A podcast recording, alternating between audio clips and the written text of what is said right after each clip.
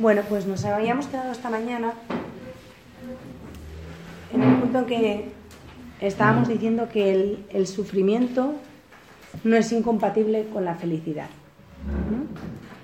Y que el sufrimiento no es bueno que lo odiemos. Hay gente que lo odia, lo aborrece. Y lo único que se hace cuando se odia el sufrimiento y se aborrece el sufrimiento y nos rebelamos frontalmente contra el sufrimiento es sufrir mucho más.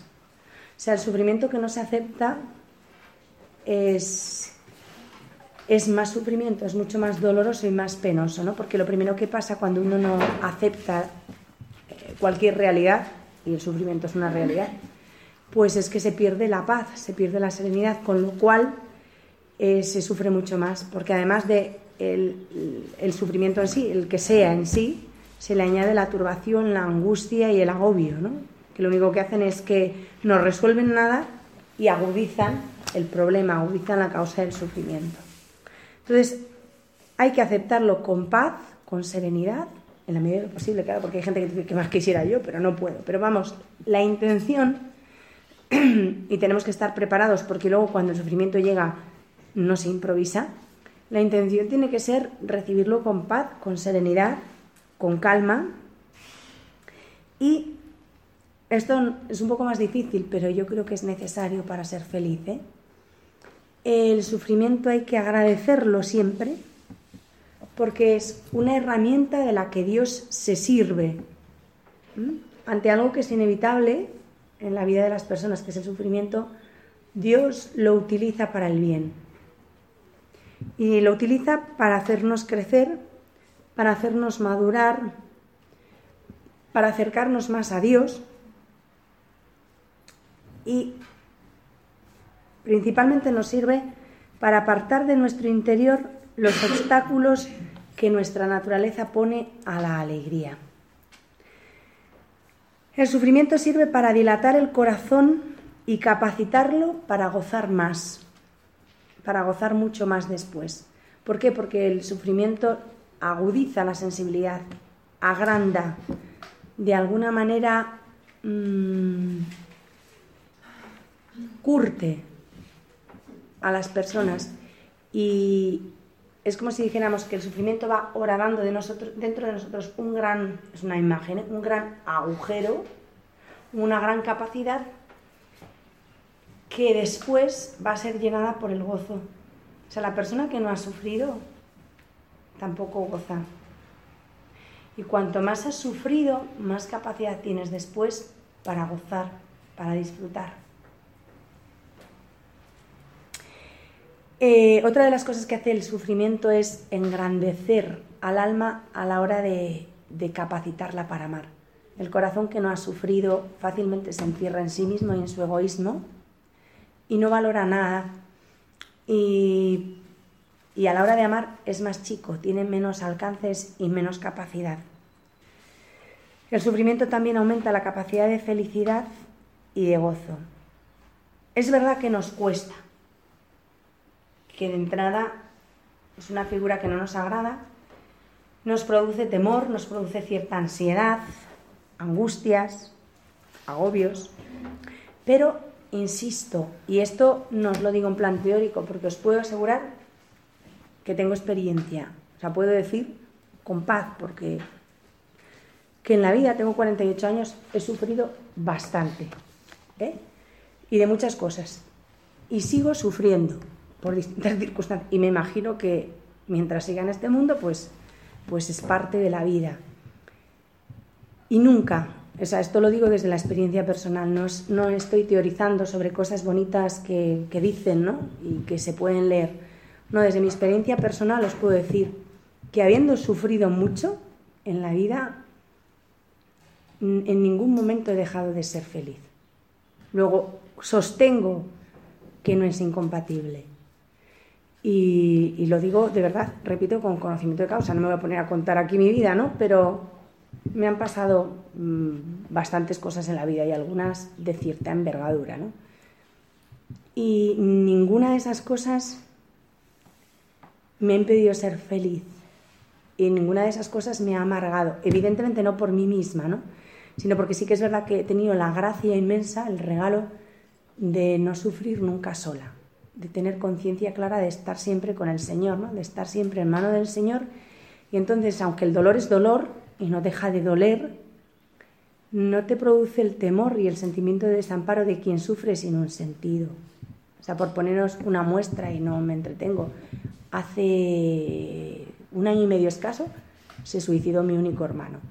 O sea, quiero decirte que tampoco es que me hayan pasado tonterías en la vida. Y eso fue uno de los momentos más dolorosos y duros de mi vida. Y, y me encontré con una madre viuda y sola, porque ya solo le quedo yo, ¿no? Y efectivamente fue un mazazo, fue uno de los momentos de mayor dolor de mi vida. Pues con todo el dolor que acarreé y que acarreo, porque eso sigue doliendo y me imagino que seguirá doliendo toda la vida. Otra cosa es que conforme el tiempo pasa, el dolor es diferente, no es tan, como si dijéramos, crudo como al principio, ¿no? Pero el dolor siempre está ahí y un montón de preguntas sin respuesta siguen ahí y seguirán pues hasta que vea al Señor cara a cara, vea a mi hermano y, pueda comprender, ¿no? Pero eso no te impide ser feliz. Eh, ¿Por qué pasó? Pues no lo sé. Ojalá tuviera una respuesta para mí y para mi madre y para muchas personas que hemos sufrido con esto, ¿no? Pero principalmente para mi madre, todavía más que para mí.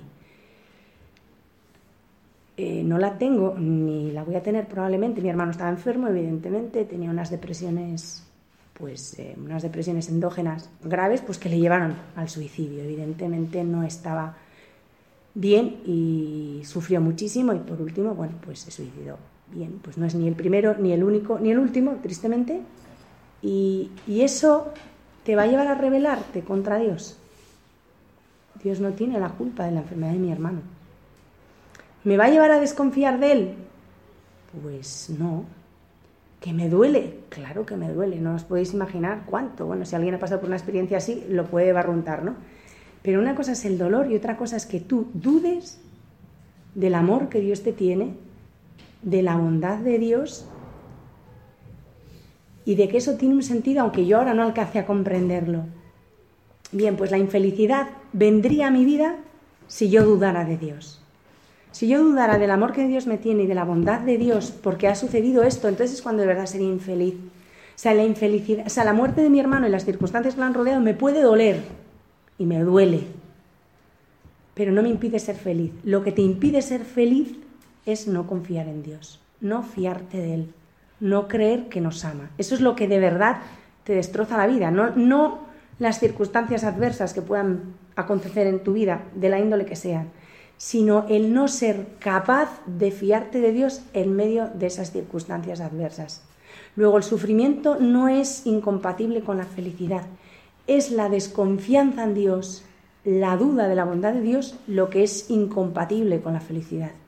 Y de hecho, si leemos la escritura y leemos el Génesis, el primer pecado, el pecado de nuestros primeros padres, consistió en eso, en no dudar, en dudar de Dios, en no fiarse de Él. Cuando ya uno entra en, en el callejón de la desconfianza, al final acaba defendiéndose, ¿no? Contra, defendiéndose de Dios, volviéndose contra Él, porque no te fías. Y entonces, si no te fías, em, acabas por sentirte agredido por Dios. Y la manera de defenderte de Él, de ponerte en guardia contra Él, es eh, rebelarte contra Él, darte la vuelta, enfrentarte a Él y, en definitiva, no acatar que Él es quien es. Y en el momento en que te rebelas, desobedeces y eso es el pecado. O sea, ¿cuál fue el gran engaño del demonio a nuestros primeros padres? No os fiéis de Dios, no es bueno, no os quiere. Y ya a partir de ahí, pues ya, ya es coger la cuesta abajo y ya va todo seguido. Si yo no me fío de que Dios es bueno y que Dios me quiere, pues evidentemente me tengo que buscar la vida, me alejo de Él, voy contra él, me defiendo de él. Y el pecado no es eso, sino en vez de estar en el regazo de Dios y vivir gozosa, confiada en Él, me bajo de ahí porque no me fío y me enfrento a Él. Y el pecado no es otra cosa. Y eso es la infelicidad, ¿no? Luego el dolor no nos impide ser felices, lo que nos impide ser felices es la desconfianza. De hecho, San Francisco de Sales, a quien yo quiero mucho, tiene una, una frase lapidaria, pero que es una gran verdad. Dice, quitadle a un alma la confianza y le habréis dado la muerte. O sea, si yo no me fío, es que me muero. ¿Pero de qué me muero? De, de, de, de, angustia. O sea, necesito confiar para descansar, para ser feliz. Y para ser de verdad feliz en esta vida necesito confiar en Dios y no juzgarle. Porque ante el sufrimiento lo que solemos hacer es juzgar a Dios. Dios no es bueno, porque si Dios fuera bueno no pasaría esto. Eso lo hacemos, ¿no? Ante, si de verdad Dios fuera bueno, no pasarían estas cosas. Mire, es que esto no tiene nada que ver con la bondad de Dios. O sea, una enfermedad es una enfermedad y las consecuencias de esa enfermedad. Y si una persona mata a otra, es un acto malo, ¿no?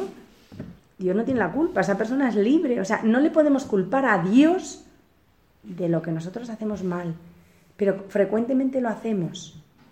¿Por qué? Porque no nos fiamos de Él. Y esa es la fuente verdadera de la infelicidad. O sea, lo que a la larga nos lleva a ser infelices. Hay personas que se rebelan contra el sufrimiento, ¿no? Y su actitud es, a mi modo de ver, infantil, ¿no? Cuando hay gente que dice, es que yo no quiero sufrir. Pero yo conozco personas con verdadera que no quiero sufrir y que no quiero sufrir. Dice, pero es que vamos a ver, céntrate, en la vida todo el mundo va a sufrir es inevitable. Es parte de la vida. Como es parte de la vida envejecer y es parte de la vida morirse. No es que yo no me quiero morir. Pues mira, chico, mentalízate porque aquí no se va a quedar nadie. Hay gente que se revela contra la realidad de la vida, entonces sufre muchísimo solamente por su rebelión, por no aceptar. Pero si es que te vas a morir y si no te mueres pronto, vas a envejecer.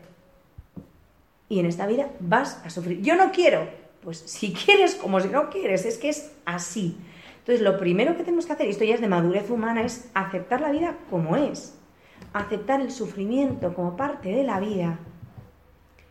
Y sufre mucho menos el que acaricia una rosa que el que la pisa o el que le da un manotazo, porque la rosa tiene espinas, pues la vida es así. Entonces, trátala con cuidado y te pincharás mucho menos que si la emprendes a golpes con la rosa porque no quiero y no quiero, ¿no? Pues es una realidad que nadie se va a ir de este mundo sin haber sufrido. Todos, de una manera o de otra, vamos a ser visitados por el sufrimiento. Bien, lo que importa no es eso, que eso está claro que nos va a pasar a todos. Lo que importa es ver cómo hemos sufrido y cómo nos hemos aprovechado de esa circunstancia en la vida.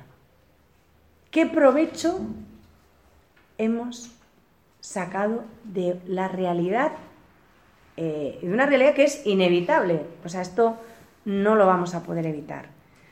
Entonces, vamos a ver si somos capaces, y esto, a ver, esto ya es, un pelín complicado lo que voy a decir, pero no es imposible. ¿eh?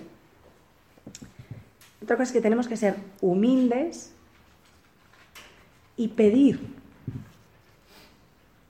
lo que os voy a decir ahora que no es algo, no es algo que podamos por nosotros mismos, es un don, es una gracia, pero si se le pide a Dios, Dios la concede. La gracia de aprender, aprender significa un proceso, ¿eh? no es de repente, ya, me lo aprendí, no, de ir aprendiendo a vivir el dolor no como una maldición, sino como un don como una bendición.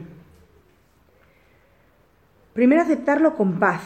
Ese es el primer paso, ¿no? No desquiciarse. El primer paso, serenidad. Esto es lo que hay, calma. Vamos a respirar hondo y todo el mundo tranquilo. Y después de eso, aprender a aceptarlo y a vivirlo como un don, como algo que viene del amor de Dios y que si lo aceptamos con paz se va a convertir en una bendición. Yo no sé si os habrá pasado alguna vez en la vida algo que os haya costado muchísimo contra lo que habéis luchado echando el resto para intentar evitarlo y que al final no se ha podido evitar y ha llegado a tu vida y te lo has tenido que comer con pan y patatas como has podido. Y lo aceptas más o menos resignada como puedes, ¿no? Y después de aceptarlo resignada y, vivirlo y asumirlo así un tiempo, pasado un tiempo con perspectiva, habéis mirado para atrás y no habéis visto que aquello que te parecía tremendo cuando lo tuviste que asumir ha sido una bendición, ha sido un don. Y dices, menos mal que pasó aquello, porque gracias a aquello aprendí esto otro. No sé si habéis tenido una experiencia así en la vida. Yo sí. El problema es que en ese momento, cuando lo estás pasando y lo estás pasando fatal, pues no ve más que que aquello es fatal y que hay que tragar la píldora aquella como se pueda, ¿no? Pero una vez pasado, con un cierto tiempo, dices, qué bien que pasó aquello, porque si no yo nunca hubiera aprendido ni esto, ni lo otro, ni lo otro. Nunca hubiera salido de este agujero, de esta situación. Me hubiera instalado en esto. Necesité aquella sacudida para dar pasos adelante. Si no, me hubiera quedado ahí atascado el resto de mis días en una dorada meleanía. Pues eso que en un momento dado fue sufrimiento, con tiempo, con perspectiva, vamos viendo que ha sido un bien. Bueno, pues esa perspectiva que nosotros adquirimos con el tiempo, pensad que para Dios es presente. O sea, Dios cuando permite, no digo que lo quiera ni lo genere, cuando permite en tu vida una situación dolorosa, ya está viendo, porque es Dios y para Dios todo está en un eterno presente, el bien que se va a derivar de ahí. Nosotros necesitamos un tiempo para verlo, ¿no? Para Dios todo es presente. Entonces, esa circunstancia dolorosa que dices, ¿cómo puedo estar pasando esto? A ver cómo salgo de esta, a ver cómo sobrevivo, esto es tremendo, lo estoy pasando súper fatal. Eh, Dios está viendo lo fatal que estás pasando, pero está, tiene presente ante sí al mismo tiempo el bien que se deriva. Por eso yo siempre digo que es un regalo, una bendición y que nos está cuidando. Problema es que vemos a Dios desde nuestra perspectiva temporal y le juzgamos desde nuestra perspectiva temporal y nuestros poquitos alcances. Pero pensad una cosa, y no tenemos derecho a dudar, que en la mente de Dios, que nos quiere con locura, está viendo el bien y por eso cuando permite el dolor, ante sus ojos está el dolor y está nuestro sufrimiento y trata de consolarnos y trata de sostenernos, porque ante todo ve el bien que para nosotros se va a derivar de ahí. Por eso, aunque nos cueste que aprender, y esto digo que es un don, pero que se puede pedir y Dios lo concede, debe de dar gracias y de bendecir a Dios por las pruebas que vayamos teniendo en nuestra vida. ¿no? Y luego otra cosa que es muy tremenda, pero que es una realidad que hay, es que muchas personas, yo lo he visto, han llegado a la conclusión de, una de que una gran mentira es verdad. Y la gran mentira es la siguiente. Todo está ordenado en, en nuestra sociedad totalmente laica, alejada de Dios, materialista y demás, todo está ordenado para que nos convenzamos de que en esta vida hay que elegir entre Dios o la felicidad. Y esa es la gran mentira. No hay que elegir entre Dios y la felicidad. Hay que elegir entre Dios y la felicidad y una vida sin Dios destinada a la nada, con un vacío existencial profundo. ¿Qué escoges? ¿Dios y ser feliz? ¿O fuera Dios y un vacío existencial que te mueres? Esa es la elección que hay, pero no nos lo cuentan así, sino que tú eliges entre Dios por un lado y la felicidad, porque la felicidad la entienden como la ley del mínimo esfuerzo y pasarlo guay. Eso no es la felicidad. Pero así nos lo presentan y generalmente nos lo maquillan tan bonito que nos despistan y nos lo creemos, ¿no? Eh, muchas personas han convertido a Dios porque no le conocen o porque no les interesa que le conozcamos como una especie de aguafiestas total y absoluto. O sea, es imposible ser feliz con Dios, ¿no? Han convertido a Dios en el primer rival de la felicidad. Y lo que te dicen es que si escoges a Dios, se acabó la felicidad. Se acabó. Se acabó lo bueno. es una gran mentira, pero es lo que continuamente nos dicen y nos repiten. Y otro de los males que nos rodean es la tentación de la inmediatez. Ya. Corriendo. Quiero la felicidad aquí, ahora y ya. Por eso mismo, en nuestra sociedad actual, la virtud de la esperanza casi no vende. Porque queremos lo facilón, lo inmediato, no queremos lo profundo, lo estable, lo que permanezca. Queremos el saborcillo de la felicidad, el instante. No queremos tener una felicidad profunda que impregne toda nuestra vida, sino saborearla un instante, ya. Pero es que se acaba. Bueno, pero ya esto. Y esa es otra de las grandes tentaciones de hoy, ¿no? No queremos esperar, pero se ve en la vida cotidiana, o sea, no podemos esperar ni 10 minutos, o sea, nada. Eh, quiero ser feliz ya, ahora, sin esperar un, un minuto, ¿no? Y tú le dices a esa persona, espera, porque es que la felicidad verdadera te va a llegar, ¿no? Y te la da Dios, pero ¿cuándo? ¿Cómo es eso? No, no, yo quiero ya, ahora. Y si es más fácil ahora, me apunto a lo de ahora, ¿no? Y luego, por supuesto, además de la inmediatez, sin esfuerzo. Sin, sin que suponga el menor esfuerzo por nuestra parte. Hoy día la ley que impera, eh, la que no quebranta casi nadie, es la del mínimo esfuerzo para no pegar ni sello, o sea, nada. La ley del mínimo esfuerzo. Y es la de las grandes mentiras, ¿no?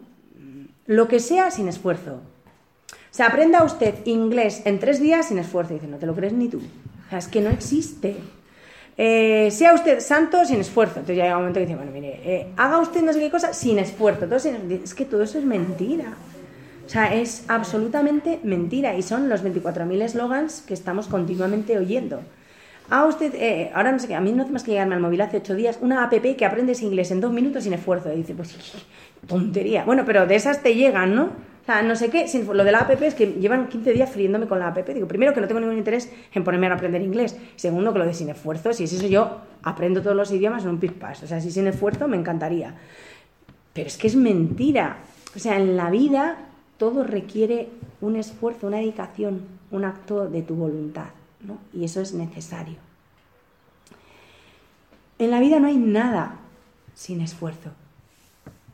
Amar requiere un esfuerzo, si se puede llamar así, o sea, un acto de tu voluntad. Y para dejarse amar también hace falta hacer un esfuerzo. Hay que dejarse, hay que abandonarse, porque de lo contrario nuestra naturaleza se resiste. Porque nos cuesta mucho también que nos quieran. ¿eh? Queremos que nos quieran, pero de ahí admitirlo, vamos de duros por la vida. Yo, si no me quieren, que no me quieren, es mentiroso. O sea, yo quiero que me quieran. Otra cosa es que si no me quieren no me voy a pegar un tiro. Me aguanto, yo no puedo obligar a nadie a que me quiera. Pero hombre, de entrada prefiero que me quieran a que no, que queréis que os diga. No hay gente que dice, pues a mí si no me quieren, que no me quieran, me da igual. Y dices, bueno, ¿y ese ir de duro por la vida? ¿A qué se debe y a qué conduce? Pero si es mentira. Además, dime de qué presumes y te diré de qué careces. O sea, yo quiero que me quieran y cuanto más me quieran, mejor. Porque vamos a decir tonterías. Pues esto es así, pero admitirlo también nos supone un esfuerzo. Hay que esforzarse en reconocer eso. Y no lo hacemos, ¿no? Entonces, eh, el mayor logro de Satanás, que existe, si os dicen que no existe es otra mentira, ha sido convencer al hombre de que Dios es el enemigo número uno de su felicidad. Eso es la mayor perversión del demonio. Convencer al hombre de que Dios es un aguafiestas consumado y lo único que quiere es chincharnos las 24 horas del día. Iba a decir los 365 días del año, no, eternamente. Esa es la mayor mentira. Pero ha convencido a gran parte de la humanidad de que esto es así, de que Dios es el mayor enemigo de la felicidad del hombre. Y aunque nos cueste, tenemos que luchar para desterrar esa mentira. De nosotros mismos, si se nos pasa a veces por la cabeza que se nos puede pasar, y de toda persona que se cruce con nosotros en la vida. Dios no es el enemigo de la felicidad del hombre, Dios es la felicidad del hombre. La única felicidad estable y verdadera del hombre es Dios. Y termino con una oración, que es la oración colecta del vigésimo segundo domingo del tiempo ordinario y que es preciosa. Y dice así, dice, oh Dios, que unes los corazones de tus fieles en un mismo deseo. Todos tenemos el mismo deseo, que es el de la felicidad. Inspira a tu pueblo, porque la felicidad está en eso que voy a decir a continuación. Inspira a tu pueblo el amor a tus preceptos y la esperanza en tus promesas. Ese es otro gran problema. Que como no nos fiamos de Dios, no nos creemos que los preceptos que Dios nos ha dado sean para nuestra felicidad, sino que pensamos que los ha puesto para tocarnos un poco las narices y fastidiar. No. La única manera de ser felices es fiándonos de Dios y obedeciendo a las directrices que nos ha dado, a las normas y preceptos que nos ha dado, porque son, como os he dicho esta mañana, para nuestra felicidad, no para su provecho. Mientras no nos creamos esto y seamos dóciles a la voluntad de Dios, a la ley de Dios, no seremos felices nunca. La verdadera alegría está en la voluntad de Dios y en esperar en sus promesas, en confiar en Él. Para que en medio de las vicisitudes del mundo, sigue la oración, nuestros corazones estén firmes en la verdadera alegría. Porque también pasa eso, tenemos que aspirar a una alegría estable, continuada, no a ratos, no a momentos. A ver, esto también es un proceso y hay que ir creciendo y hay que ir madurando y hay que ir arraigándose más y más, más y más en Dios para lograr esa estabilidad, ¿no? Pero lo ideal es una alegría estable, que al fin y al cabo eso es lo que esperamos después de la muerte. Una alegría estable, perenne y permanente. Luego la oración es, oh Dios, que unes los corazones de tus fieles en un mismo deseo. Inspira a tu pueblo el amor a tus preceptos y la esperanza en tus promesas, para que en medio de las vicisitudes del mundo nuestros corazones estén firmes en la verdadera alegría. Y eso es todo lo que tenía preparado, porque a estas horas no conviene que nadie se duerma,